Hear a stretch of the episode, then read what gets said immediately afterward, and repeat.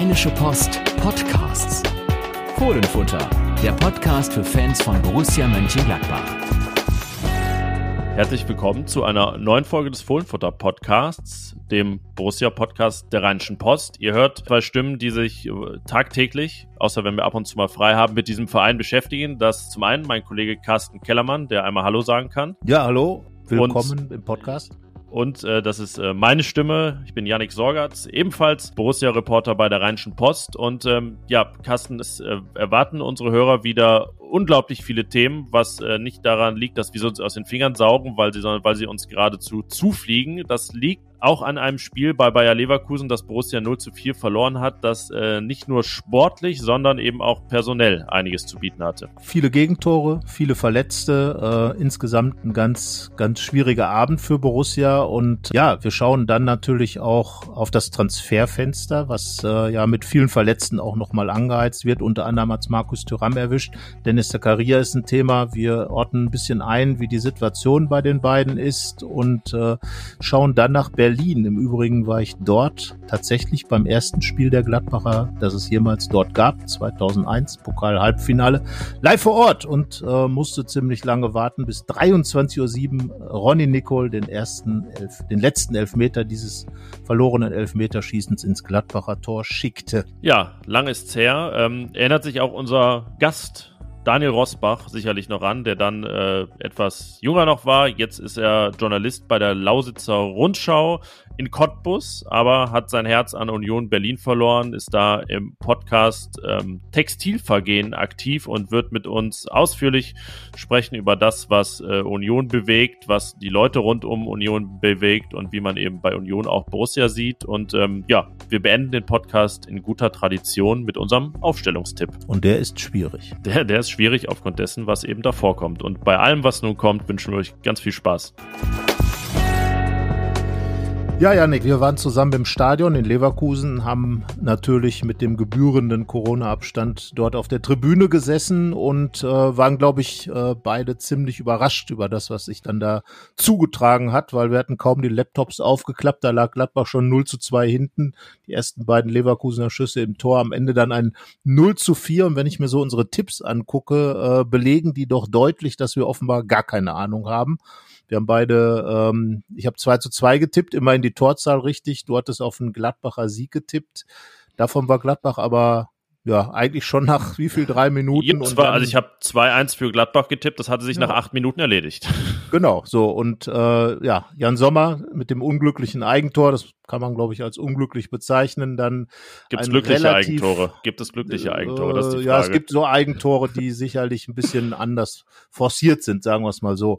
Aber äh, ja, dann dann der Schick durfte ja machen, was er wollte, ähm, und dann hat einen schicken Schuss gemacht und äh, ja, war irgendwie, lief alles gegen Gladbach. Benzebaini fälschte das dritte Tor ab und beim vierten, drei Minuten vor Schluss dann, schloss sich der Kreis. Jan Sommer lässt den Ball dann doch noch ins Netz rollen, obwohl er dran war. Also insgesamt äh, alles ziemlich düster, was dort passiert ist. Und äh, zudem kamen dann noch die ganzen Verletzten, fünf und mussten raus. Wir wissen jetzt schon, Stevie Leiner hat einen Knöchelbruch. Äh, Markus Thuram wird auch ähm, länger ausfallen, obwohl noch nicht klar ist, äh, was er genau hat am am äh, Seitenband und ähm, im Knie. Und ja, insgesamt würde ich mal sagen, die Reise war aber richtig lohnend in negativer Hinsicht ich glaube, wir müssen äh, hart trennen jetzt zwischen dem Sportlichen und dem Personellen, weil sonst äh, wissen wir gar nicht, wo wir anfangen sollen bei dem, was da alles los war. Also es war ja, es war ja ein, ein richtiges Murphy-Spiel. Alles, was schief ging, ist schief gegangen. Max Eberl hat das äh, wortwörtlich auch so gesagt und so war es ja wirklich. Also ich weiß gar nicht, was überhaupt nicht schief gegangen ist in diesem Spiel. Wir können ja vielleicht am Ende nochmal was, was suchen, aber lass uns doch mit dem äh, Sportlichen beginnen. Du hast es gerade schon skizziert, dass es ja auch richtig äh, schlecht einfach losging mit den zwei frühen Gegentoren. Ich äh, bin noch nicht drauf gekommen, gekommen, wann es mal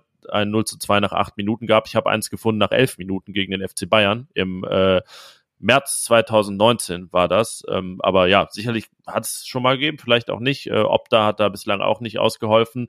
Aber jetzt ähm, stellt sich die Frage, und äh, geht in Richtung Huhn-Ei-Frage. Hatte Borussia eigentlich einen besseren Plan und wäre sie auch willens gewesen, den äh, so umzusetzen wie gegen Bayern? Oder waren dann halt diese zwei Gegentore auch irgendwie der berühmte Stecker, der gezogen war. Ja, sag mal so. Natürlich äh, haben diese beiden Gegentore den Plan äh, komplett auf den Kopf gestellt. Das ist klar. Also dann rennt man ja gleich am Rückstand hinterher gegen eine Mannschaft, die mit den unglaublich vielen schnellen Spielern vorne super kontern kann. Das ist natürlich sozusagen der Antiplan gewesen, der dann eingetreten ist. Aber äh, es spricht ja nichts dagegen und wir erinnern uns da auch nochmal zurück. 2017 äh, lag Leverkusen auch 2-0 vorn und äh, dann hat Gladbach das Spiel noch gedreht. Damals Doppelpack Lars Stindl und Raphael 3-2 gewonnen. Also es geht auch anders, würde ich mal sagen. Und es fehlte einfach, und das hat Adi Hütter ja ähm, auch dann ganz klar gesagt, auch er hat es, hat es in der Pressekonferenz ja nun klar voneinander getrennt, dass eben dieses Verletzungspech und zum anderen, ähm, sagen wir mal, die fußballerische Problematik, die auf dem Platz stattgefunden hat, die, die ich auch wirklich trennen würde von den Verletzungen, weil einfach gar nichts funktioniert hat von dem, was man gegen die Bayern gesehen hat. Man hat, da haben wir ja noch äh, das Mittelfeldpressing äh, hervorgehoben. Das wurde versucht, hat aber gar nicht funktioniert. Und wenn es dann nicht funktioniert, dann bist du natürlich nach hinten hin offen. Weswegen Leverkusen ja, wenn man ehrlich ist, äh, mit dem 4-0 noch ein bisschen underperformt hat. Äh, große Chancen noch, gerade Patrick Schick. Ähm, ja, und insgesamt hat Gladbach es einfach überhaupt nicht geschafft, in diesem Spiel anzukommen. Natürlich befeuert durch die beiden frühen Gegentore, aber es waren ja dann auch noch 80 Minuten Zeit und ähm, da so ein Spiel dann ja noch eine Nachspielzeit hat, war ja im Prinzip fast noch 90 Minuten Zeit, das Ding zu drehen. Und wenn der eine in 10 Minuten zwei Tore machen kann, kann der andere das ja theoretisch auch. Ja, und das ist dann auch so eine Frage der, der Haltung, Einstellung, wie auch immer. Lars Stindl hat es ja ein bisschen so genannt, dass man sich womöglich auch etwas ausgeruht hat auf all dem Lob nach dem ähm, 1 zu 1 gegen Bayern. Ich hätte fast gesagt nach dem Sieg gegen Bayern, aber so hatte es sich ja auch ein bisschen angefühlt. Und du hast richtig gesagt, man könnte ja auch sagen, okay, jetzt steht es 0-2, dann, wir wollten das Spiel eh 2-3-0 gewinnen, dann äh, fangen wir jetzt damit an und holen am Ende wenigstens noch einen Punkt. Und das strahlte Borussia jetzt so gar nicht aus äh, in dieser ersten Halbzeit, hat dann aber ja doch, das hat mich ein bisschen erinnert an Florenz, auch damals, einen Elfmeter kurz vor der Pause bekommen, nach einer wirklich, einem wirklich verkorksten Start.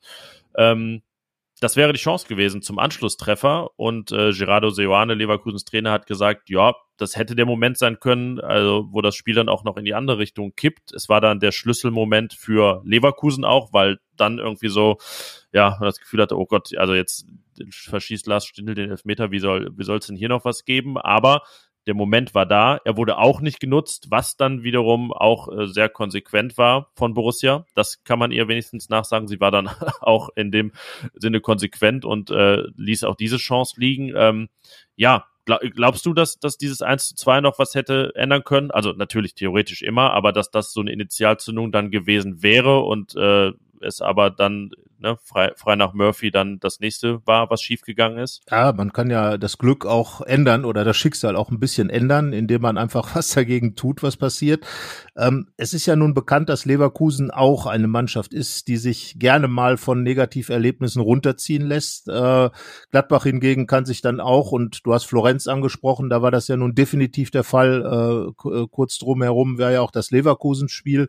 Also Gladbach kann sich auch an positiven Erlebnissen dann berauschen pushen. Dafür ist dann einfach auch die Qualität in der Mannschaft da. Und kurz nach der Pause gab es dann ja auch die, die Chance von Flo Neuhaus. Ähm, und da kann man sich dann ja schon irgendwo relativ äh, fantasievoll ausmalen, wenn da dann das 1 zu 2 gefallen wäre, kurz vor der Pause. Das wäre dann ja auch noch so ein psychologisch wichtiger Moment.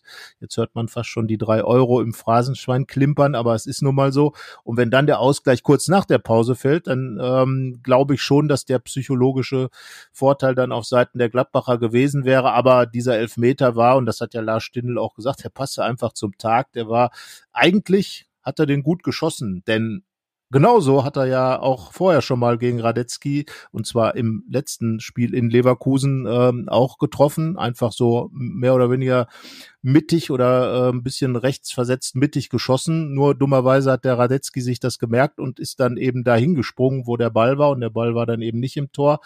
Ja, also insgesamt alles ziemlich dumm gelaufen und äh, Lars Stindl fand ich hat eine richtig gute Analyse gemacht, hat auch gar keinen Ausreden gesucht, sondern hat ganz einfach gesagt, so können wir hier nicht auftreten und wenn wir so auftreten, dann kriegen wir auch richtig einen auf die Nuss von so einer Mannschaft. Du hast es gesagt, äh, sich an sich an sich selbst berauschen und dann hochziehen, das ist ja so das, was gefehlt hat. Also Borussia braucht immer eine gewisse Vorlage, um das zu können. Äh, vielleicht dann auch auf Kosten des Gegners, der ihr diese Vorlage gibt. Aber was auch Lars Stindl dann in seiner Analyse gefordert hat, ist ja, in so ein Spiel zu gehen, einfach und in der Lage zu sein, sich von vornherein zu berauschen. Also, dass das einfach der, der Grund, äh, die Grundhaltung, der Grundstatus der Mannschaft ist. Das war gegen Bayern tatsächlich so. Da ist man genau so rausgekommen, wie man eigentlich immer rauskommen möchte, äh, aus der Kabine und in ein Stil, Spiel starten. Und äh, ja, Leverkusen war ja wirklich das exakte Gegenteil, weshalb, ähm, ja, Adi Hütter hat von zwei Gesichtern gesprochen. Wir haben das, das auch gesagt. Äh, du hast äh, so geschrieben, dass jetzt Adi Hütter Borussias dunkle Seite kennengelernt hat, die ja, ähm, da muss man jetzt gar nicht ähm, äh, auf, auf Marco Rose blicken. Das ist jetzt kein, kein Problem der letzten Saison nur, sondern eines, das eigentlich ähm, oder mit dem jeder Trainer der erfolgreichen Gladbacher Moderne zu kämpfen hatte. Das vereint sie alle, dass es immer wieder Spiele wie dieses gibt. Und das auch in wirklich äh, unschöner Regelmäßigkeit. Ja, also ich meine, es ist ja auch eigentlich in der Gladbacher Geschichte so ein bisschen verankert. Äh, äh, Helmut Greishoff, der Manager aus den aus den großen 70er, 80er Jahren, der hat hat ja ein Buch geschrieben und hat es dann meine launische Diva genannt. Da würde ich mal sagen, äh, das impliziert das, was wir da gesehen haben und was du gerade auch besprochen hast. Also Borussia, äh, ein Teil von Borussia ist eben genau dieser Wankelmut. Das mag auch damit zu tun haben, dass man eben immer wieder junge Spieler hat, dass man eben nicht so wie der FC Bayern München eine Mannschaft voller äh, Typen hat, die einfach das Gewinnen mit der Muttermilch aufgesogen haben, äh, Spieler, die aber dann auch entsprechendes Geld kosten. Also Gladbach ist ja eigentlich immer ein fortwährendes Projekt. Dazu gehört eben genau dieses. Und äh, ich glaube, dass jeder Trainer, der es schafft, und das haben dann eben ein Lucien Favre, ein Dieter Hecking und ein Marco Rose dann auch phasenweise geschafft, diese, diese Inkonstanz eben in eine möglichst große Konstanz zu verwandeln, dann ist jetzt auch der Erfolg da, dann geht es auch bis in die Champions League, dann kommt die ganze Qualität Gladbachs auf den Platz. Und das ist eben das, was Adi Hütter jetzt gesehen hat. Er hat eben wirklich ähm, gesehen, da, was möglich ist gegen die Bayern, was in dieser Mannschaft steckt an spielerischem, aber auch kämpferischem Potenzial. Und er hat eben auch gesehen, wenn genau diese Punkte, gerade das Kämpferische nicht da ist, äh, was dann eben auch diese Mannschaft erleben kann. Und ich glaube, wenn er äh, daraus die richtigen Schlüsse zieht, dass das eben auch zu Borussia Mönchengladbach gehört und es schafft, die Konstanz möglichst hinzubekommen, unter schwierigen Bedingungen natürlich. Wir reden gleich noch über die ganzen verletzten Spieler. Ähm, dann wird das auch eine Saison werden, in der man vielleicht im Rückblick sagt, dieses Leverkusen-Spiel so früh in der Saison am zweiten Spieltag war vielleicht sogar wichtig für Adi Hütter und das, was er weiß, weil er weiß jetzt genau, wo er dran ist. Und das ist das, was ich auch in meinem äh, Kommentar geschrieben habe. Das kann dann hilfreich sein.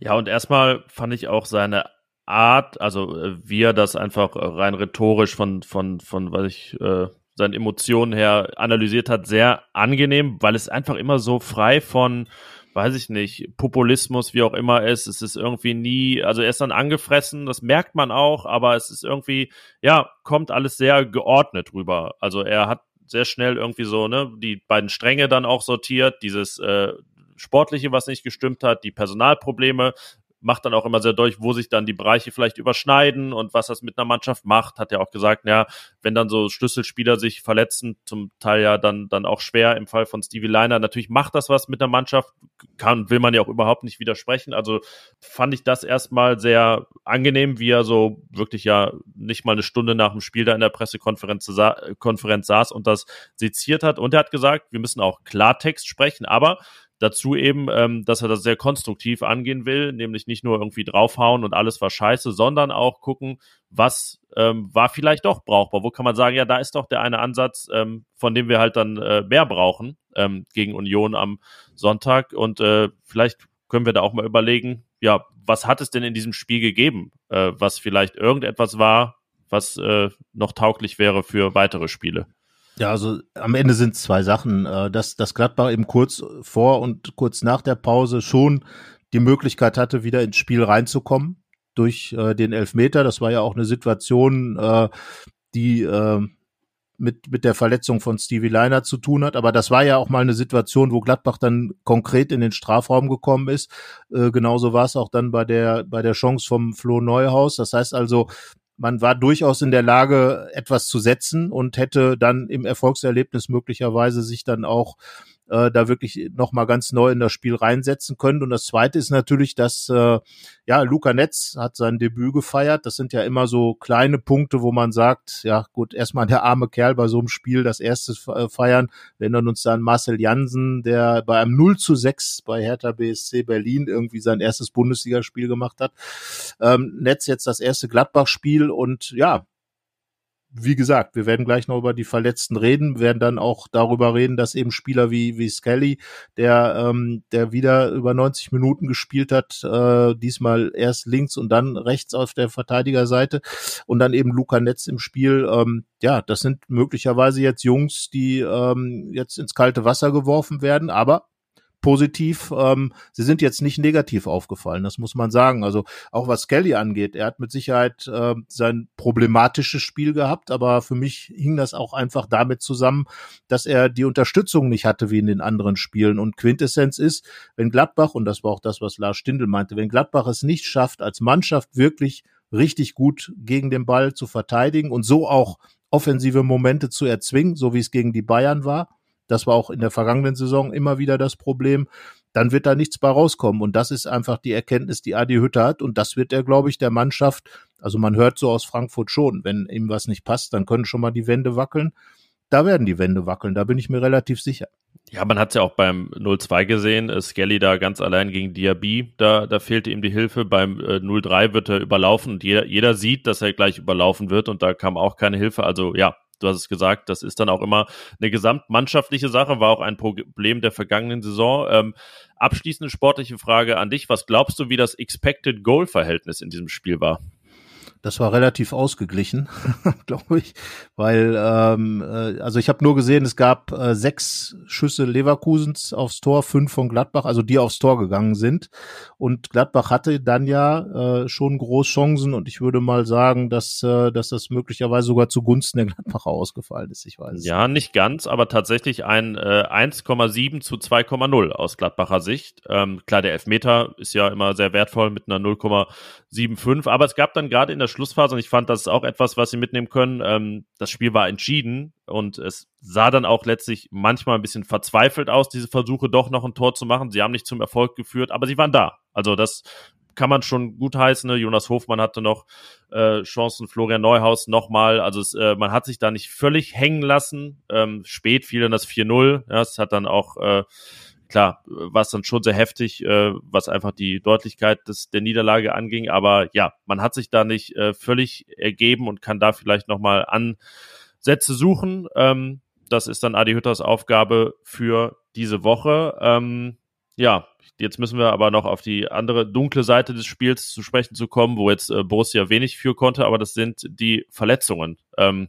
ja, du hast die vorhin schon aufgezählt. Ähm, man weiß gar nicht so richtig, wo man anfangen soll, aber wahrscheinlich bei der schwersten, bei Stevie Liner, der sich einen Knöchelbruch zugezogen hat, das ist wirklich äh, eine sehr bittere und traurige Nachricht. Ja, äh, da muss man natürlich auch auf seinen Gegenspieler äh, Mitchell Bucker zu sprechen kommen, der, der ja auch das 1 zu 0 sozusagen erzielt hat. Also sein Schuss vom Pfosten ging dann an den Fuß von Jan Sommer und von da ins Tor.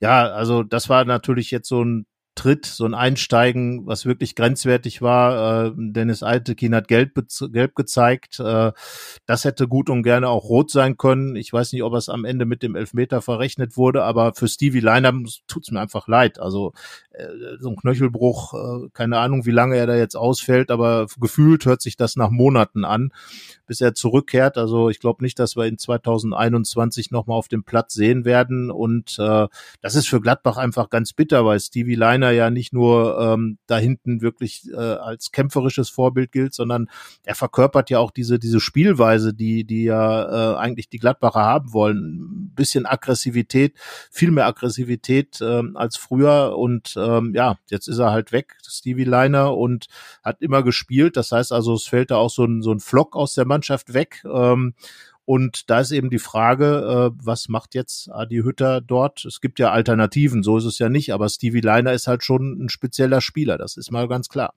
Ja, Führungsspieler, ein äh, sozusagen ein Achsenspieler, der nicht auf der Achse unterwegs ist. Ähm, war da der große äh, Vorkämpfer äh, in der Zeit unter Marco Rose und jetzt äh, nicht minder wichtig.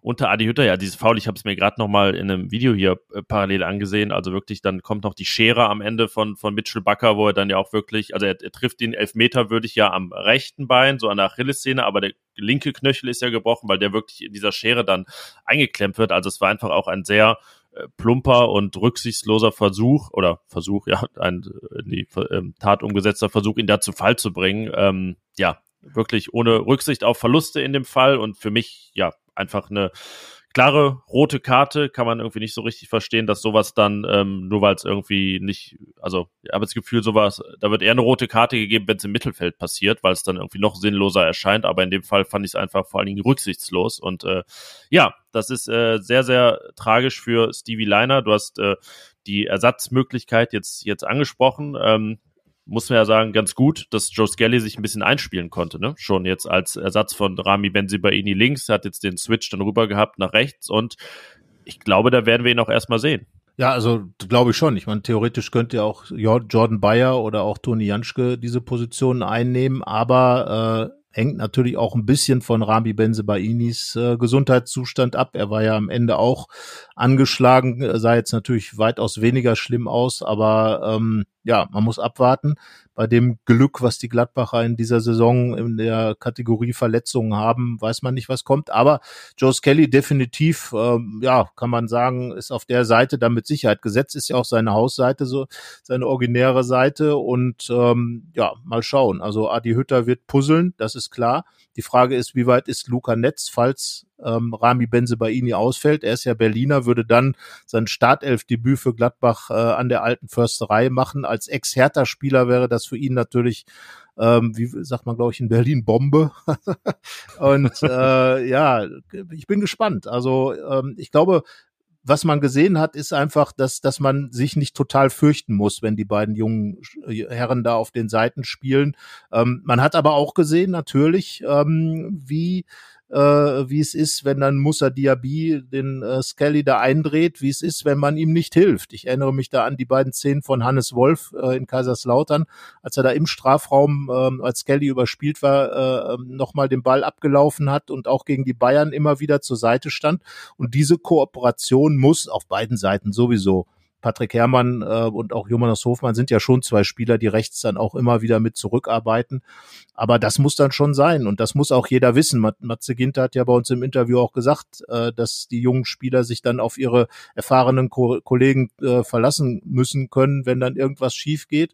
Also da wird Adi Hütter ganz klar sagen, wenn die Jungs dann spielen, dann bitteschön, dann helft ihnen auch. Und da sind wir wieder Mannschaft Teamgeist, Teamwork, äh, äh, all diese Dinge, die, die spielen eine umso größere Rolle, wenn so junge Spieler auf dem Platz sind. Und äh, dann kann das aber auch funktionieren.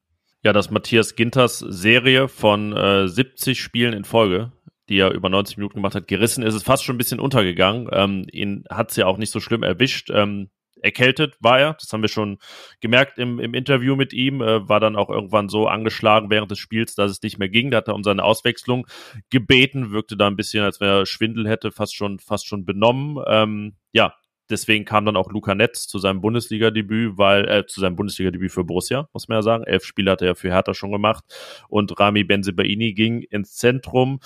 Ähm, ja, eigentlich können wir jetzt von den, von den Verletzten auch äh, nahtlos übergehen zu unserem Transfermarkt-Update, denn ähm, Matthias Ginter ist jetzt äh, nicht länger verletzt, also diese, dieser Infekt wird jetzt äh, nicht seine Zukunft beeinflussen. Das könnte anders sein bei Markus Thüram der auch runter musste nach knapp 20 Minuten. Bei ihm ist es, du hast es gesagt, das Seitenband im Knie. Adi Hütter hat sich da jetzt nicht festlegen wollen, ob innen oder außen. Er sprach immer vom Seitenband, deswegen ist das auch noch die Frage, innen oder außen.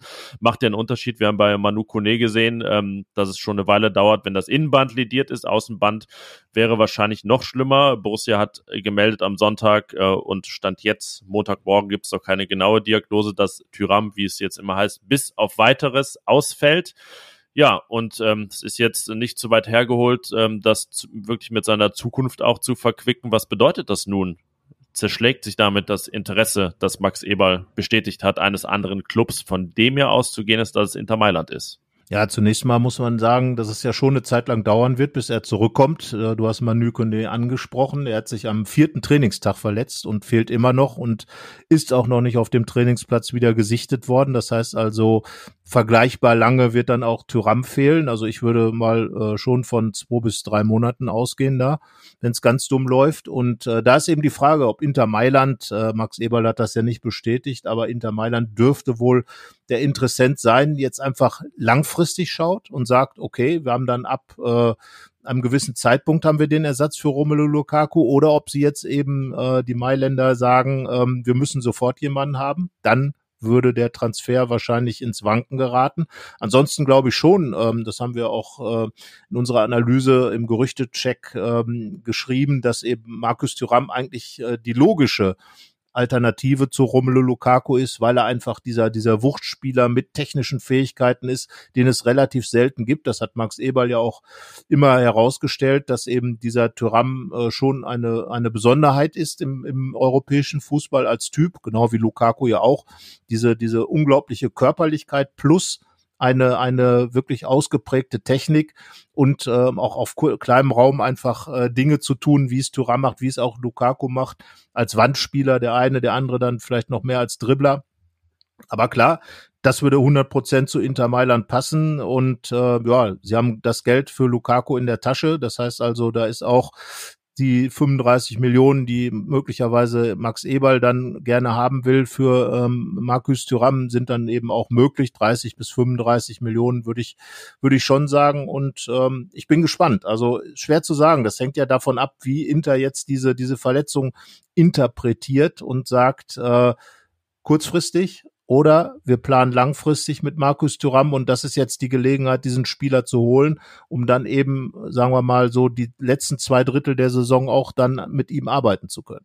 Ja, wir nehmen ja an, er würde auch keinen Ein- oder Zwei-Jahres-Vertrag unterschreiben. Also es würde sich schon lohnen. Inter hat sich ja erstmal beholfen mit Edin Dzeko, dem äh, ja, Stürmer alter Schule, früher vom VfL Wolfsburg. Er kam von der AS Rom und das ist auch der Verein, der man muss da noch mehr sagen, Stand jetzt, Stand heute, der ist, der angeblich im Rennen um Dennis Zakaria vorne ist. Ähm, da gab es äh, Meldungen von Kollegen aus der Schweiz, die gesagt haben, ja, da gibt es auf jeden Fall eine konkrete Anfrage, Gespräche und ähm, ja, man sei nicht mehr so weit auseinander, wie es dann heißt. Äh, da war die Rede von 15 bis 20 Millionen Euro, also das, was wir auch so taxiert hatten immer bei Zakaria, dass das realistisch ist. Ähm, er war gar nicht im Kader gegen Leverkusen. Ähm, ist jetzt die Frage, was der, der Grund war. Offiziell, weil er eben äh, Fitnessrückstand hatte nach, nach seiner Corona-Infektion. Er hat ja auch noch keine Sekunde gespielt für Borussia.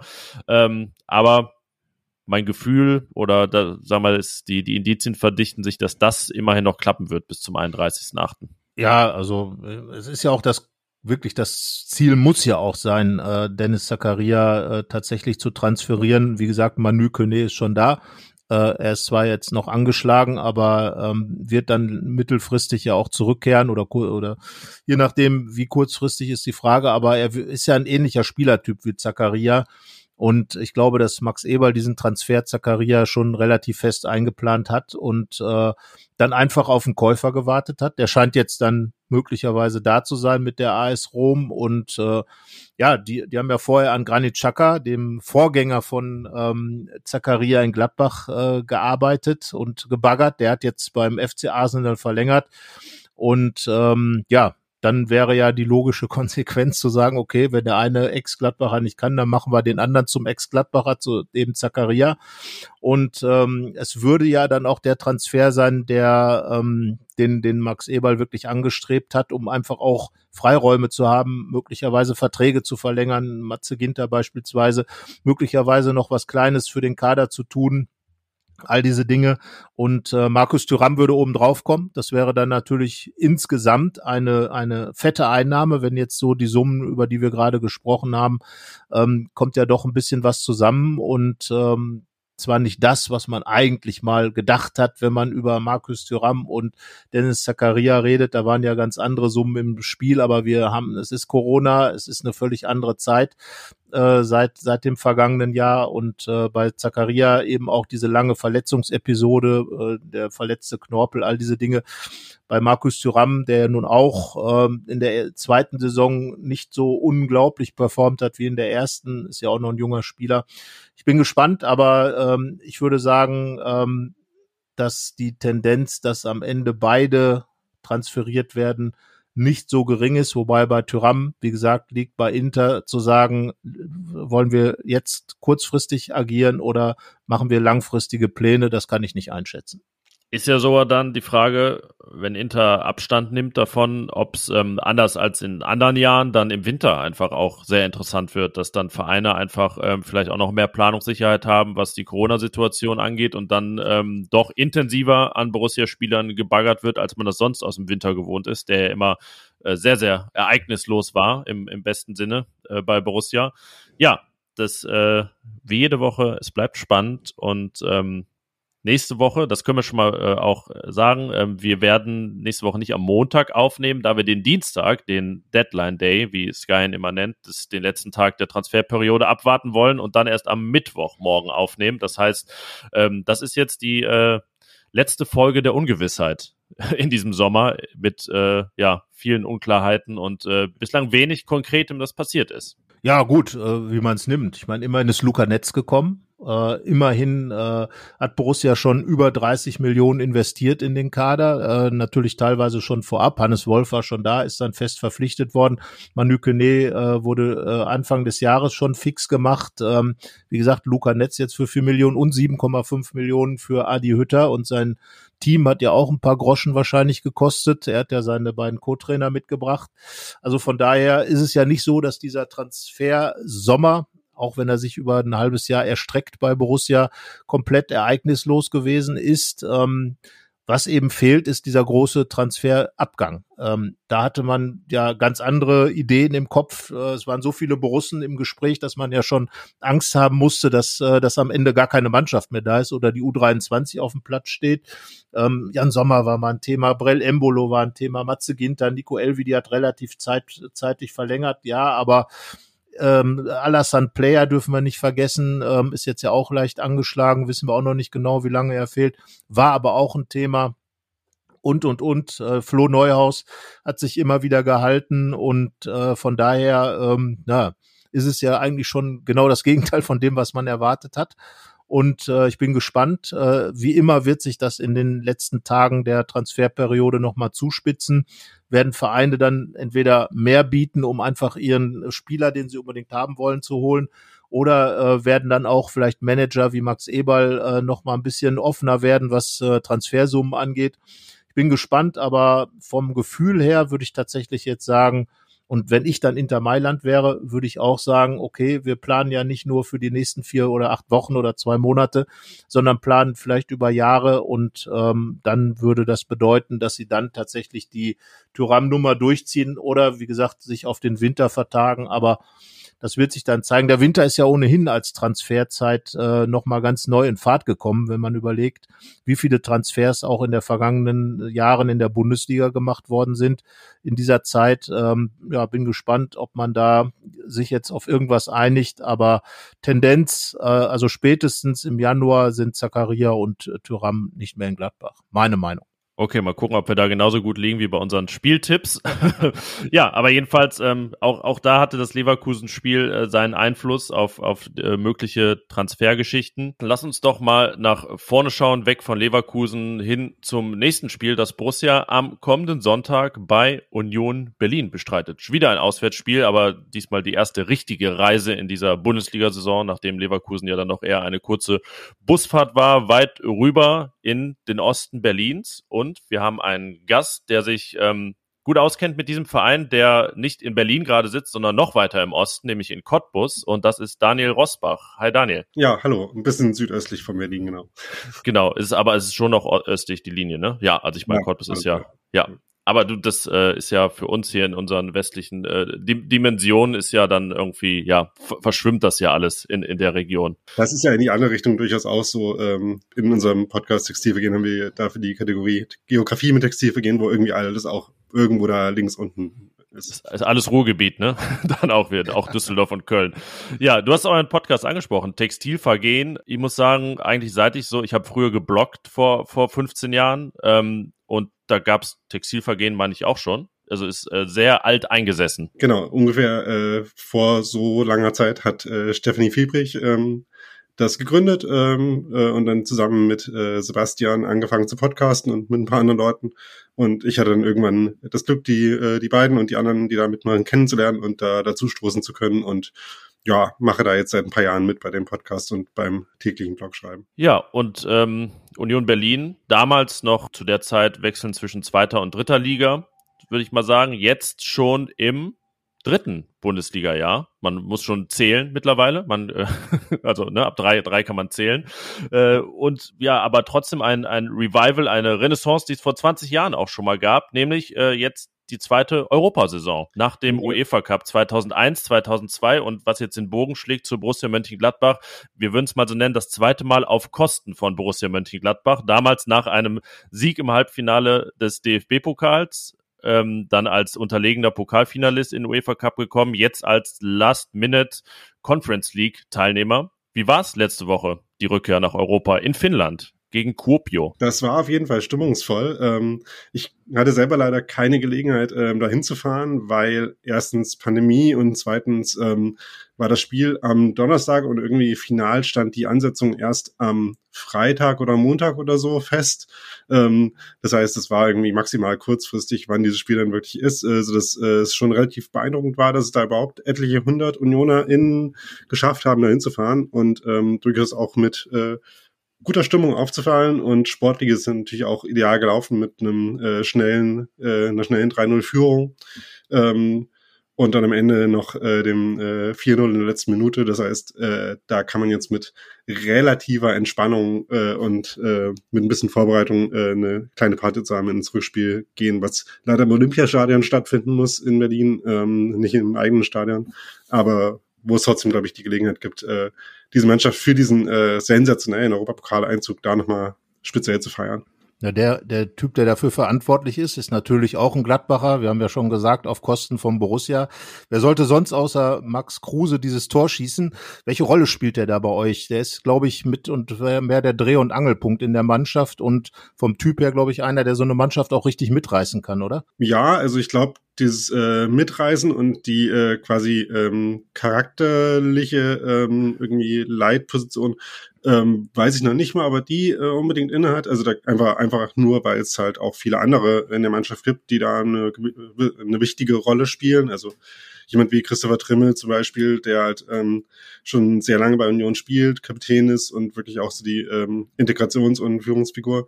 Aber rein fußballerisch ist Max Kruse natürlich schon was äh, absolut Besonderes für Union. Also Gestern hat jemand gesagt, dass äh, er der beste Spieler ist, den man bei Union in letzter Zeit gesehen hat und vielleicht auch auf, für eine gewisse Weile sehen wird. Also ähm, was individuelle Qualität ähm, angeht, ist es schon äh, ein ziemlicher Schritt nach vorne äh, gegenüber allem, was Union in der Offensive in den letzten Jahren sonst hat, auch wenn da auch äh, andere gute Spieler dabei waren. Ähm, aber zum Beispiel, wenn man sich gestern das Spiel gegen Hoffenheim anguckt, ähm, nicht nur beim 2 zu 2 durch Taiwo Amni, sondern auch noch äh, zwei, drei andere Szenen, wo Kruse einfach ähm, ein Raumverständnis und eine Kreativität und eine Qualität am Ball, eine technische, ähm, hat, die ist einfach auch in der Bundesliga jetzt nicht in jeder Mannschaft gibt ähm, und die schon was Besonderes ist und die gerade für eine Mannschaft wie Union, die jetzt nicht ähm, äh, 5000 Offensivszenen pro Spiel hat, ähm, schon was Besonderes ist, da halt effektiv zu sein. Ähm, wenn man sich das mal das Spiel angeschaut hat, ich habe ein bisschen reingeguckt, ähm, war das ja so ein Pass-Battle mit äh, André Kramaric vom Hoffenheimer, der ja auch genau diese Pässe gespielt hat, wie, wie Max Kruse beim 2-2 gespielt hat, äh, aber zwei komplett unterschiedliche Spielphilosophien mit zwei Typen, ältere Spieler, die halt wirklich äh, die Qualität ihrer Mannschaft fußballerisch voranbringen. Ähm, aber ansonsten haben, glaube ich, beide da nicht viel gemein, oder? Ähm, so die beiden Vereine ja eh schon nicht und äh, auch vom äh, Spieleinsatz. Also Union ist, glaube ich, gerade noch so ein bisschen in Erfindungsphase, was die äh, die ähm, ja, Spielweise der Mannschaft angeht, weil man sich da schon noch mal ein bisschen umstellen muss, die jetzt äh, in der äh, in der äh, Sommerpause, unter anderem auch wegen ein paar Abgängen, äh, zum Beispiel Robert Andrich äh, zu eurem letzten Gegner, ähm, der halt schon eine prägende Figur war im Spiel, der vielleicht auch äh, äh, noch vor Kruse äh, vielleicht der wichtigste Spieler in der letzten Saison war, den man jetzt irgendwie ersetzen muss, sowohl defensiv als auch offensiv, ist äh, nicht so einfach, weil er halt schon nicht nur auf dem Feld, sondern auch äh, ähm, so statikmäßig äh, sehr zentral war. Und Union arbeitet da gerade noch dran, wie jetzt das, äh, das Template aussieht für die Spielweise. Aber ich finde, man erkennt auch schon letzte Saison eine, eine klare Transferstrategie. Also wenn ich so mir die Elf da angucke gestern beim 2-2 gegen Hoffenheim, man kennt erstmal als neutraler Beobachter viele. Das sind Namen, ne? also die man in der Bundesliga auch schon gesehen hat. Äh, Robin Knoche, äh, Marvin Friedrich äh, vorher schon, Andreas Lute, Rani Kedira, Max Kruse sowieso. Dann wird noch jetzt äh, neu Levin Östunali eingewechselt. Ähm, das, Haraguchi auch, ja. Genau, äh, Haraguchi, also so, Gieselmann hat auch Bundesliga gespielt. Das sind, sind Namen, die man mal äh, gehört hat, auf jeden Fall, auch wenn man sich jetzt nicht so, ne, also jetzt kein, man muss kein Bundesliga-Freak sein. Ich sag mal, bei Arminia Bielefeld sind da vielleicht eher mal Leute dabei, die noch nicht bundesweit geläufig sind. Ist das so ein Erfolgsgeheimnis, dass man da auch echt gute Entscheidungen getroffen hat in den, in den vergangenen Jahren mit eben diesem, diesen Spielertypen, die es vielleicht dann woanders nicht mehr geschafft haben, die auch mal eine Veränderung wollten? Ähm, ja, auf jeden Fall ist äh, das ein sehr wichtiger Punkt für die Entwicklung der Mannschaft, dass so viele von diesen Transfers eben so gut funktioniert haben. Also ich äh, glaube, Knoche ist da vielleicht das Idealbeispiel, der halt wirklich sehr, sehr starke Qualität äh, für die Bundesliga ähm, hat auf der Position und einfach ähm, seinen Job macht da Woche zu Woche und äh, wo es äh, für Union einfach sehr wichtig ist, diese Art von Verlässlichkeit zu haben. Und ich finde, äh, man kann das immer ganz gut mit Stuttgart zum Beispiel ähm, kontrastieren, die ja eine ganz andere Transferstrategie haben, ähm, wo aber halt auch der Grund dafür ist, ist äh, auch wenn die äh, ähm, nach Union, wegen Union nochmal in der zweiten Liga waren, ähm, sind halt trotzdem noch äh, äh, ganz andere Hintergrundressourcen dabei, ähm, die Union halt als Verein, der jetzt zum ersten Mal Bundesliga spielt, ebenso noch nicht hat und deswegen gar nicht die Wahl hat, ähm, noch mehr auf, also äh, vereinzelt passiert das auch mit Keta Endo zum Beispiel, aber noch mehr auf Perspektivspieler zu setzen, sondern einfach, wenn Union äh, die Qualität, äh, die individuelle Qualität haben will, die es braucht, um in der Bundesliga halt eine funktionierende Mannschaft zu bauen, dann bekommt Union die nicht als 19-Jährige, sondern eben eher als 29-Jährige. Einfach äh, weil dann halt äh, die Qualität nicht ganz so teuer mehr ist. Äh, und natürlich ähm, geht es dann auf Kosten von Zukunftspotenzial, was man sich dann irgendwie anders äh, bauen muss. Wo würdest du Union denn im Moment ansiedeln? Ähm, ich finde, ihr macht einen sehr, oder Union macht einen sehr stabilen Eindruck, äh, gerade auch in solchen Spielen wie gegen Hoffenheim, äh, die Führung, dann äh, der Rückstand, man kommt dann trotzdem zurück. Und es wirkt alles eigentlich nicht so, dass man jetzt sagen kann, das ist sensationell. Vorher gegen Leverkusen auch eine Spitzenmannschaft, gegen die andere ja etwas höher verlieren teilweise teilweise einen Punkt geholt, äh, natürlich im Heimspiel, klar. Aber wo würdest du sagen, steht Union? Ist dieser, dieser siebte Platz der vergangenen Saison, ist das schon ein Maßstab oder ist das ähm, Top-Top-Level oder wo würdest du das einsortieren? Also ich fände es relativ harsh, Union an dem siebten Platz zu messen. Ähm, die beiden Unentschieden äh, ähm, jetzt äh, zum Saisonauftakt waren wenn man sich das mit, äh, wenn man das mit den Spielen aus der letzten Saison vergleicht, äh, hat man die beiden Spiele da sogar gewonnen, zu Hause gegen Leverkusen und auswärts in Hoffenheim. Aber dass die beiden Mannschaften ihre anderen beiden Spielen jeweils äh, 4-0 gewonnen haben, zeigt ja schon, dass diese Unentschieden durchaus auch äh, was wert sind. Ähm, und von daher würde ich sagen, wenn, wenn es Union halt gelingt, einfach äh, ähm, in, dem, in einem ähnlichen Bereich zu spielen wie in der ersten Bundesliga-Saison, als man am Ende Zehnter geworden ist, glaube ich, ähm, mit irgendwie einem Torrückstand auf Hertha ähm, auf neun.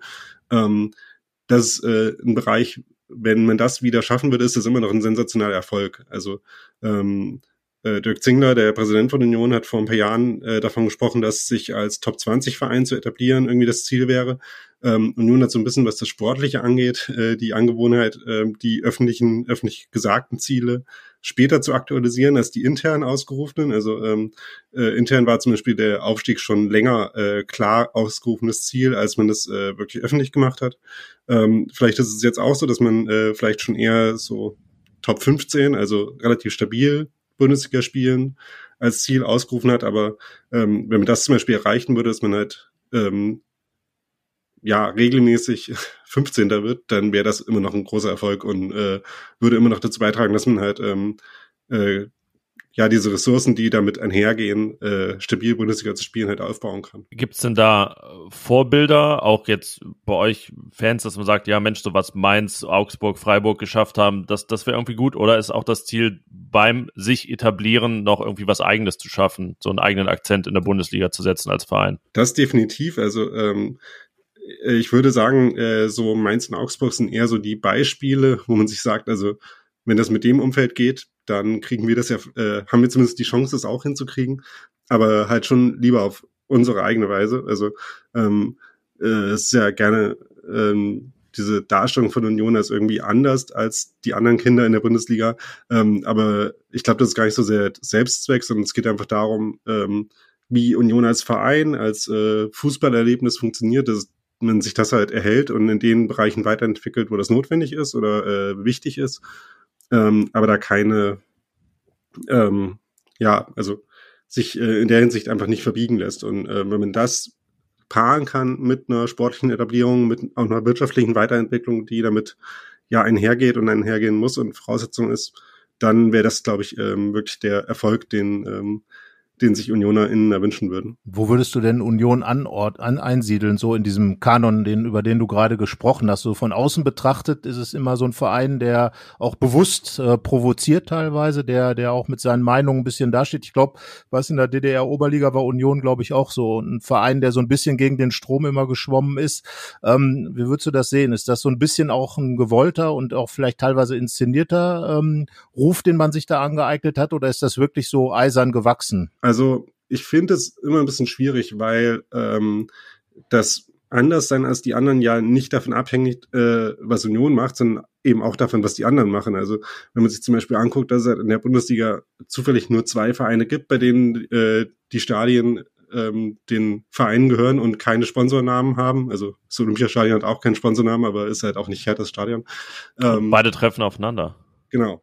ähm, äh, dann liegt das ja nicht daran, dass Union jetzt irgendwie was anders gemacht hat, sondern dass halt alle anderen die Entscheidung getroffen haben, äh, den Teil ihrer Identität, Identität zu verkaufen und Union das eben äh, nicht gemacht hat. Und ähm, natürlich auch an anderer Stelle Kompromisse eingeht. Also es ist jetzt nicht so, dass Union irgendwie sich außerhalb dieses wirtschaftlichen äh, Systems Profifußball bewegen würde. Also ähm, Union hat Sponsoren, die auch kontrovers diskutiert werden ähm, und äh, ist jetzt nicht äh, völlig außerhalb dieses Bezugssystems, aber es hat halt äh, gewisse, ähm, gewisse Kernpunkte des Erlebnisses eben äh, an dessen äh, Zentrum wirklich das Stadion an der Försterei steht und die Weise, wie da Fußball, ähm, ja, also inszeniert ist vielleicht das falsche Wort, aber wie da Fußball gelebt wird, sage ich mal.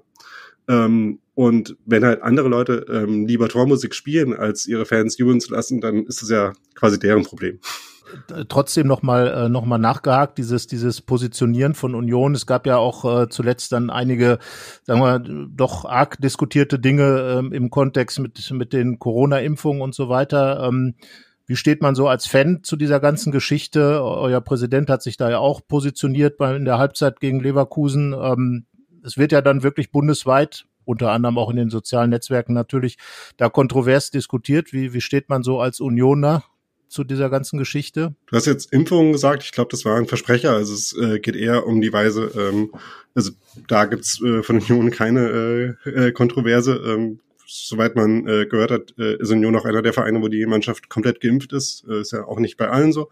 Ähm, äh, aber was du natürlich ansprichst, ist die Weise, wie man halt mit den äh, Einschränkungen ähm, äh, zum Infektionsschutz umgeht.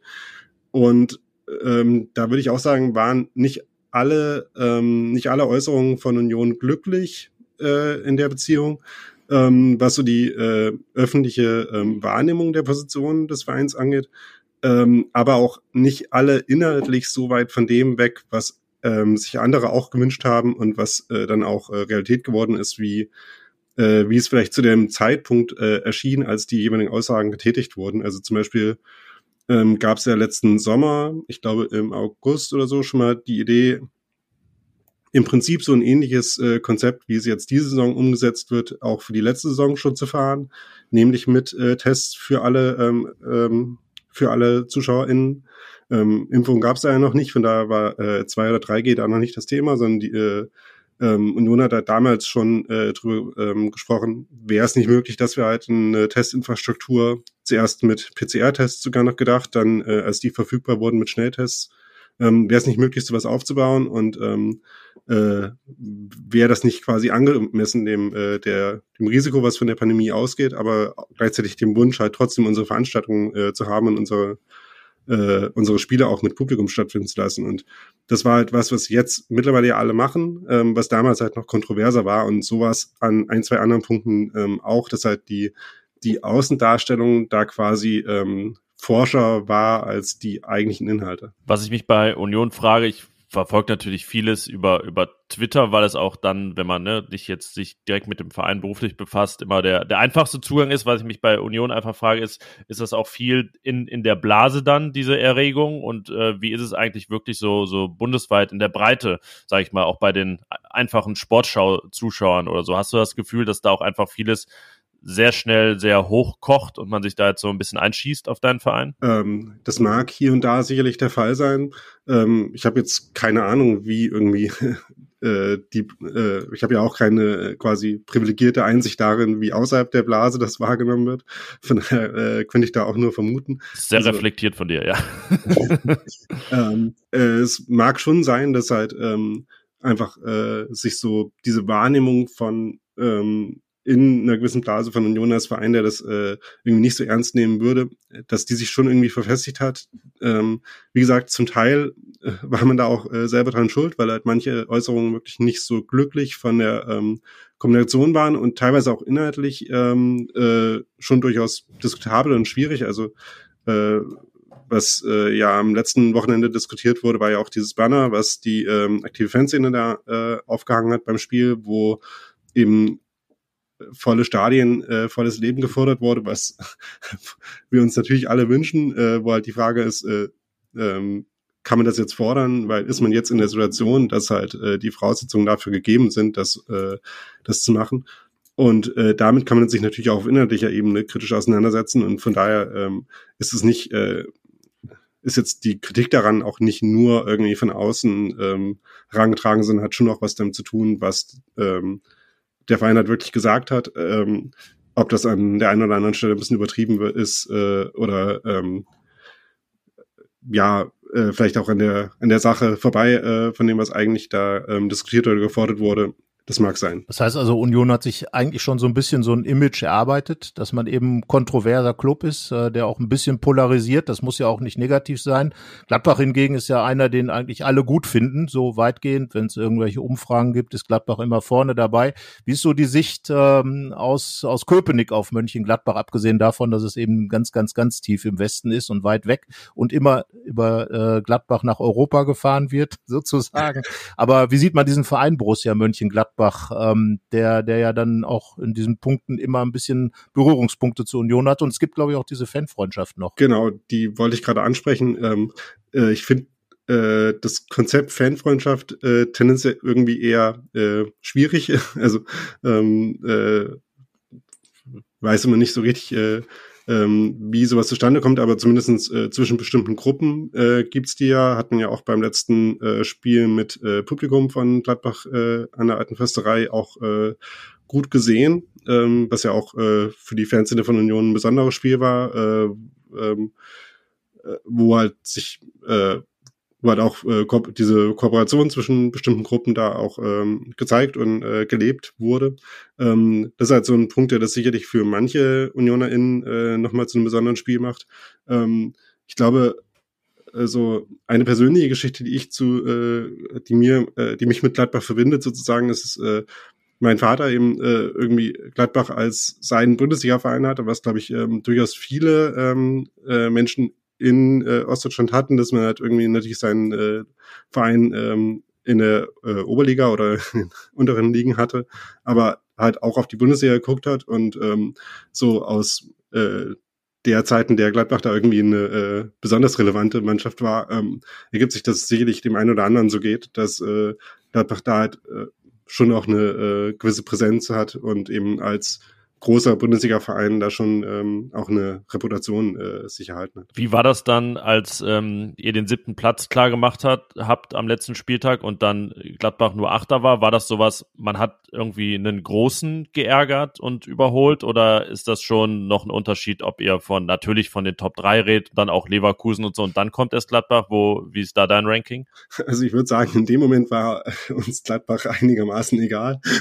da, ähm, wenn man da in irgendeinen Gegner gedacht hat, dann war halt besonders schön, dass man halt mit einem Sieg gegen äh, Werbung Leipzig halt die, ähm, mit so einem dramatischen Sieg auch ähm, eben diesen diesen siebten Platz klar gemacht hat. Äh, aber vor allem hat man sich da einfach konzentriert, äh, was es halt für Union heißt. Also das übliche nicht polarisieren in Gladbach. Also entweder man findet es irgendwie ganz gut oder es ist auch dann egal. ja, vielleicht. Ähm, rein sportlich gesehen war Hoffenheim ja ein bisschen, glaube ich, so ein Vorgucker für Union auch, weil, weil Hoffenheim Gladbach haben ähnlichen Ansatz spielerisch. Ähm, kann man sich dann als, als Fan da schon so ein bisschen darauf einstellen, dass es ein ähnliches Spiel wird oder sind Unionsspiele in der alten, an der alten Försterei immer komplett anders als irgendwo im, in den anderen Stadien? Gefühlt äh, dachte man das schon immer so, aber äh, unter anderem daran, dass das äh, Spiel gegen Hoffenheim jetzt auch sehr ähnlich abgelaufen ist wie das gegen Leverkusen davor, sieht man, dass äh, das ja nicht zwangsläufig so ist, dass das einen großen Unterschied macht in der Weise, wie so ein Spiel dann tatsächlich abläuft. Ähm, in beiden Spielen hat man äh, hat man durchaus äh, defensive Probleme gehabt in der ersten Halbzeit, hat dann aber es auch geschafft, in so Druckphasen reinzukommen und hätte die beiden Spieler durchaus auch gewinnen können.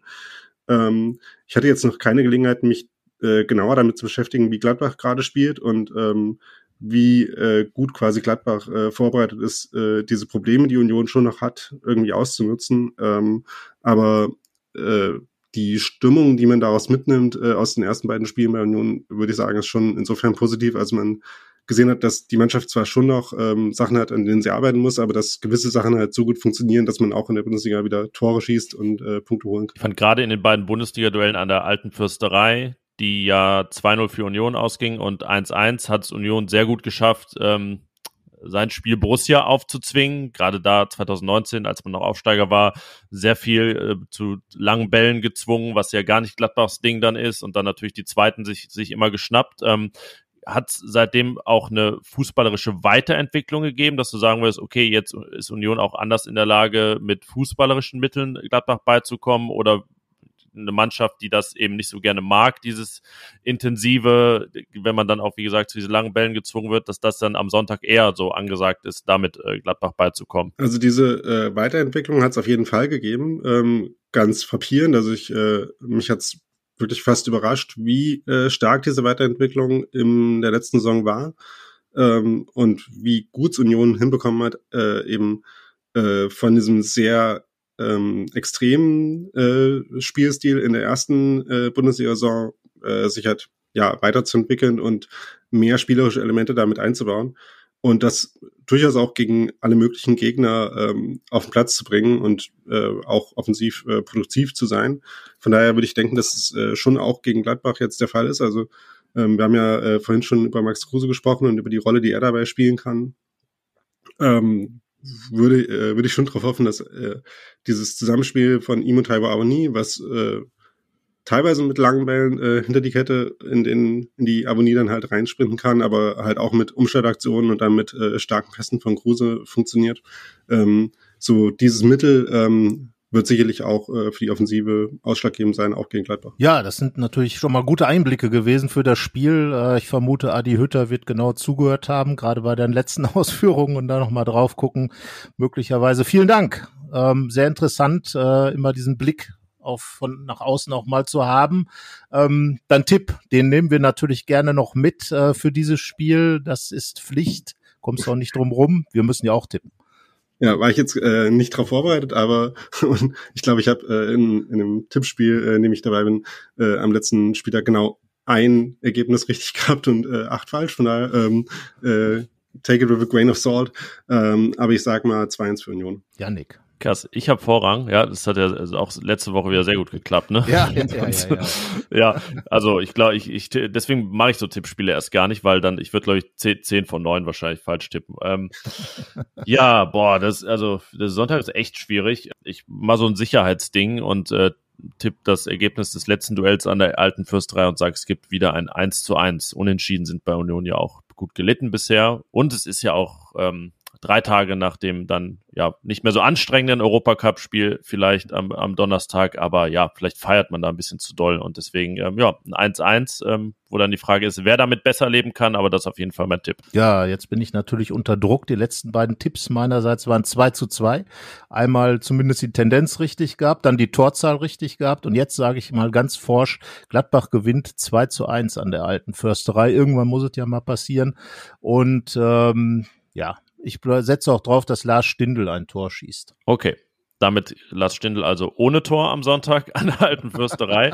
ähm, ja, Daniel, äh, danke, dass du dir die Zeit genommen hast. Ähm, auch äh, wie, wie, alle bisher immer am, schön am Montagmorgen direkt bereit gewesen. Ähm, eine Empfehlung für euren Podcast äh, Textilvergehen, was ja auch immer noch ein äh, Blog ist, oder? Den gibt's auch noch genau. dazu. Gehört? Ja. Genau, ähm, genau wer ja, danke, nicht, ja. Gerne und äh, Grüße nach Cottbus und ähm, ja, vielleicht führt Gladbachs Weg ja irgendwann doch mal wieder nach Cottbus, aber und wenn es nur der DFB-Pokal ist, ähm, auch interessante Erinnerungen für Gladbach an Cottbus. Ich meine, das Pilpiza gegen äh, Eigentor damals vor mittlerweile auch fast 20 Jahren und ein sehr wichtiger Last-Minute-Erfolg ähm, mit Tor von Dante, als man noch im Abstiegskampf war. Ja, lang, lang ist's her. Also bevor wir jetzt da abdriften, ähm, verabschieden wir dich und äh, ja, bis demnächst vielleicht. Tschüss. Ja, macht's Ciao. Gut. Schöne Gruß. Was es für ein Spiel werden könnte am Sonntag gegen Union, haben wir jetzt mit äh, Daniel schon ein bisschen besprochen. Ja, er scheint etwas klarer als das Personal, das Adi Hütter da auf den Platz äh, schicken wird und schicken kann. Das eben abhängig von all den Verletzungen, die wir besprochen haben, von den Transfergeschichten, die möglicherweise passieren. Ähm, zum Glück gibt es Jan Sommer, der auch zwei Gesichter bislang gezeigt hat in dieser Saison, aber deswegen natürlich ähm, trotzdem ganz klar im Tor stehen wird gegen Union. Immerhin diese Gewissheit gibt es. Ja, und ich glaube auch, dass die Innenverteidigung, Matze Ginter äh, äh, wird seine Erkältung, denke ich, auskuriert haben und äh, Nico Elvedi wird ohnehin spielen. Ähm, Gleiches gilt für die Doppelsechs, Kramer und Neuhaus. Äh, das sind, glaube ich, so dieser innere Block äh, äh in, in der defensiven Zentrale, der wird, glaube ich, bestehen bleiben. Die Frage ist halt, äh, wie sieht's denn auf den Außen aus? Und äh, da würde ich sagen, Joe Skelly spielt auf jeden Fall. Ja, das hast du dich noch nicht seitlich festgelegt, aber ähm, ich sehe die Wahrscheinlichkeit auch als sehr groß an, dass es die rechte Seite. Es ist nicht auf jeden Fall die rechte Seite, weil warum sollte er links spielen und rechts jemand anders? Das, das wäre verwunderlich, oder? Joe Skelly links als Benzibaini-Ersatz und dann rechts Janschke oder Bayer. Also es ist, äh, also können wir ja, uns sogar eigentlich seitlich recht festlegen, oder? Bei Skelly. Ja, wir müssen uns auch festlegen. Das machen wir gerne. Also Skelly ja. rechts. Ja, also ich würde es auch grundsätzlich sagen, weil ähm, ich, wenn Rami Benzebaini dann eben fit ist, dann wird er auch spielen. Das muss äh, die Trainingswoche jetzt aber zeigen. Also äh, sah jetzt auch so halb gut aus bei ihm ähm, äh, wie er vom Platz gegangen ist. Aber naja, ansonsten ist eben die Frage, äh, und deswegen lege ich mich noch nicht so ganz fest links oder rechts, äh, inwieweit ähm, Adi Hütter Luca Netz dann eben auch schon wirklich ähm, eingespielt sieht, um in der Mannschaft dabei zu sein. Jordan Bayer kann ja auch und hat ja auch schon rechter Verteidiger gespielt. Toni Janschke ist ja quasi äh, über die Position in die Mannschaft reingekommen. Aber größere Wahrscheinlichkeit würde ich auch sagen, Skelly rechts und dann wenn er fit ist, auf jeden Fall Rami Benzebaini auf der linken Seite. Und alternativ würde ich dann auch sagen, eher Tendenz äh, Luca Netz wird dann in Berlin, wenn Rami Benzebaini nicht da ist, sein Startelfdebüt für Borussia Mönchengladbach feiern. Und Adi Hütter ist ja ein Trainer alter Schule. Wenn ich er wäre, würde ich tatsächlich so denken, ah, der Typ, der kommt von Hertha und der spielt jetzt gegen diese Union und Hertha und Union, da knistert's ja immer richtig. Das sind zwei so unterschiedliche Welten da in äh, Berlin, der, der mondäne äh, Club Hertha und dann eben da in, in Köpenick der kleine eiserne ja, aufmüpfige Club, ähm, wenn ich Max Sta Eberl das schon... Stadion im Wald, obwohl das Olympiastadion steht ja auch am genau, Wald so ein bisschen. Ja. Wollte ich gerade sagen, also die beiden Stadien stehen ja quasi beide auf der Wiese mit ein paar Bäumen drumherum, aber ähm, am Ende, ähm, ja, würde ich, wenn ich Adi Hütter wäre, mir diese Gedanken machen. Und ich kann mir das schon vorstellen, weil Adi Hütter ja wirklich einer ist, der auch viel mit Psychologie arbeitet, ähm, ist auch in seinem Buch Teamgeist danach zu lesen, was er geschrieben hat mit ähm, vielen äh, interessanten kleinen äh, Episoden darin. Und mich würde es nicht wundern, wenn er sich genau diese Gedanken macht und eben auch dann Luca Netz als absolut schon so weit sieht. Er hat ihn jetzt ja auch in Leverkusen gebracht, ist auch ein Indiz dafür, dass, dass er eben äh, ihn dann bereit sieht für Borussia Mönchengladbach. Ja, wird interessant, denn ähm, dann mit zwei so ganz jungen Leuten hinten zu spielen. Ich habe mal ein bisschen äh, bei Twitter und Facebook geguckt in den Kommentaren. Äh, die Fans würden äh, es nicht völlig doof finden, so kam es rüber, sondern eher sagen, Mensch, äh, Adi Hütter, lass die Jungs ran. Ja, ich finde auch, also man äh, predigt jetzt, dass man immer gerne junge Spieler dazu nimmt und äh, wir haben das ja auch ähm, tatsächlich schon angeprangert, dass äh, Borussia da nicht so fohlig mehr daherkam in, in letzter Zeit. Deswegen, wenn es die Möglichkeiten gibt, ähm, kann mich an der Zeit erinnern, wo es immer sehr junge Doppelsechsen gab mit, mit Dahut und Cuisance und, äh, nee, Dahut und Cuisance, Dahut war schon weg, aber Christensen war dann da zusammen mit, ähm, mit Dahut, da war, war die sehr, sehr jung. Ist Cuisance hat man mit Oxford da gespielt. Reese Oxford. Das gab's auch mal jetzt beim FC Augsburg. Äh, ja, deswegen dann das Pendant ähm, auf den Außenverteidigerpositionen fände ich auch nicht schlecht. Ähm, Lars Stindl. Aber ganz kurz, ja, ganz ja. kurz. Also wenn Rami Benzebaini fit und spielbereit ist, äh, darf das allerdings kein Thema sein, weil Nein, ich finde, genau, er gehört immer noch äh, zu den absoluten Top-Spielern bei Borussia. Ähm, hat natürlich in Leverkusen auch unglücklich agiert da mit seinem, mit dem Tor und äh, man hat gemerkt, dass er einfach noch nicht in der Saison drin ist. Aber also wenn Rami Benzebaini fit ist, geht an ihm einfach kein Weg vorbei. Es sei denn, da sind wir wieder bei dem Thema. Trainer Adi Hütter denkt sich, ich mach mal was mit einer Dreierkette. Aber ich weiß es nicht. Also ich glaube, er wird äh, eher auf diese eingespielte Viererkette setzen. Gerade gegen eine Mannschaft wie Union ähm, brauchst du halt auch eine gewisse Eingespieltheit und ja, schwierig. Also Adi Hütter hat schon keinen leichten Start in Gladbach. Werde ich mich in der Woche auch nochmal mit beschäftigen. Je nachdem, wann ihr das hört, habt das vielleicht auch schon gelesen. Ähm, also, ja, wenn man jetzt ähm, Adi Hütter ist, wird man sich auch denken, na ja, also muss ja nicht ständig irgendwas Negatives passieren. Ja, zum Glück hat der Lars Stindl, auf den trotz eines verschossenen Elfmeters ähm, Verlass ist, der in dieser Woche Geburtstag feiert und 33 Jahre alt wird. Das heißt dann äh, in Berlin als der 33-Jährige aufläuft. Ähm, denke, da können wir schnell einen Haken hintermachen, dass er gesetzt ist. Drumherum nicht ganz so viele Klarheiten. Ich würde sagen, äh, die zweite Klarheit, weil er auch ähm, nicht, nicht verletzt ist, äh, ist dann rechts erneut Jonas Hofmann? Ja, also glaube ich auch. Und äh, links würde ich tatsächlich äh, angesichts A der verletzten Situation, aber auch aufgrund dessen, was wir schon äh, im, im Kontext des Leverkusen-Spiels besprochen haben, tatsächlich wieder auf Hannes Wolf setzen. Denn äh, Hannes Wolf hat doch in den Spielen äh, immer so diese, diese, ja, du hast es ja schon geschrieben, der, der beste Giftzwerg der Gladbacher, äh, einfach äh, dieses Dagegenhalten gezeigt und vor allem auch das mannschaftsdienliche Spiel. Ähm, auch da, wenn man so in die sozialen Netzwerke geguckt hat, waren die Fans ähm, eigentlich sehr angetan von dem, was er da als, als Mannschaftsspieler auf den Platz gebracht hat. Es war noch nicht so die Aktionen, wo man sagt, ja, der ist Stürmer, da muss er auch mal ein Tor schießen, da muss er mal ein Torvorlage machen, aber er hat einfach extrem gut in der Mannschaft gespielt und das, äh, glaube ich, kann gerade in Berlin in, in der Wuhlheide, in diesem engen Stadion, in dem natürlich auch, äh, wenn nicht alle Zuschauer reinpassen, die reinpassen könnten, wird das mit Sicherheit richtig zur Sache gehen. Denke ich mir, Hannes Wolf auf rechts. Wie gesagt, Thuram ähm, wird nicht spielen. Und dann ist eben die Frage, ähm, Lars Stindl oder wer spielt denn im Zentrum? Weil Alassane Player, das ist jetzt Montagmorgen äh, inzwischen 10 Uhr 30, äh, schwer zu sagen, ob äh, Alassane Player dann auch auf der Verletztenliste steht oder auf dem Spielbogen. Ja, wir müssen also für den Fall äh, vorsorgen, dass er nicht auf dem Spielbogen steht. Dann wäre es eigentlich äh, so ein bisschen, äh, ist man wieder drei Wochen zurück beim Pokalspiel gegen Kaiserslautern, ja. als der Lars Stindl vorne im Sturmzentrum spielte und äh, Lazzi Benisch dahinter war. Ähm, ja, also so viele andere Optionen sehe ich da jetzt nicht. Also ich sehe da nicht, dass er irgendwie Conor Noss aus der, aus der Kiste holt. Nein, aber Hannes Wolf. Hannes Wolf wird dann äh, ja, zentral hinter den Spitzen spielen. Dann, dann äh, Jonas Hofmann und Hermann rechts. Und ja. So würde ich es ja. dann machen, genau.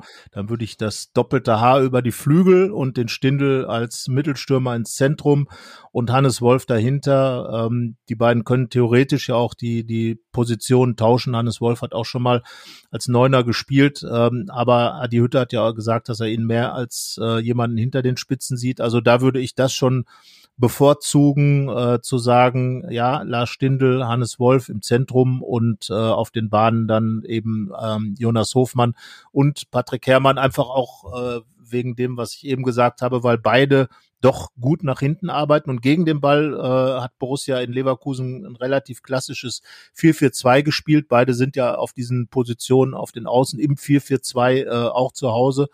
Also von daher wäre das dann meine Option und äh, ja, Schade für Lazzi Benesch, aber nein. Okay. klar, klare Kante Kellermann in diesem Fall. Äh, ja, nee, aber ist tatsächlich eine interessante Option. Ich meine, das war gegen Bielefeld beim 5-0 auch, dass Wolf und Stindl da zusammen im, im Zentrum waren. Ähm, ja, und wenn das weitergeht so mit dem Personal, können sie dann schon mal üben fürs dann nächste Bundesligaspiel am 12. September gegen Arminia. Aber das ist wirklich aller, allergrößte Zukunftsmusik, weil viele Personalfragen bis dahin beantwortet werden müssen, gesundheitliche sowie vertragliche.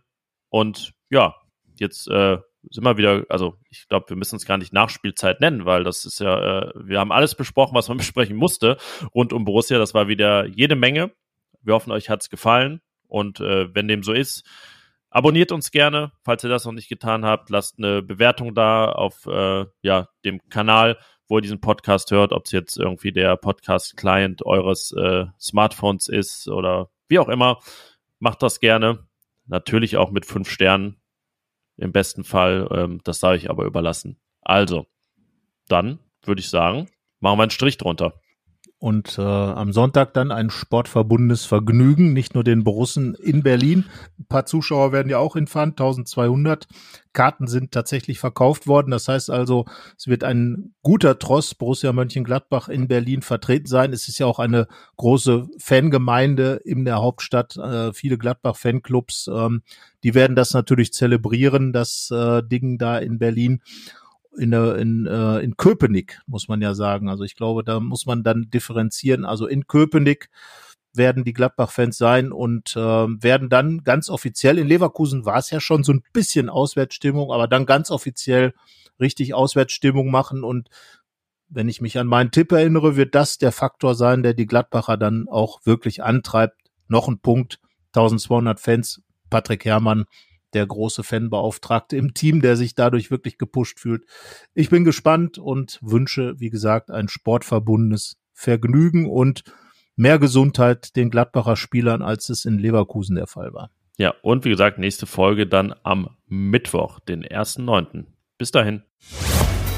Mehr bei uns im Netz www.rp-online.de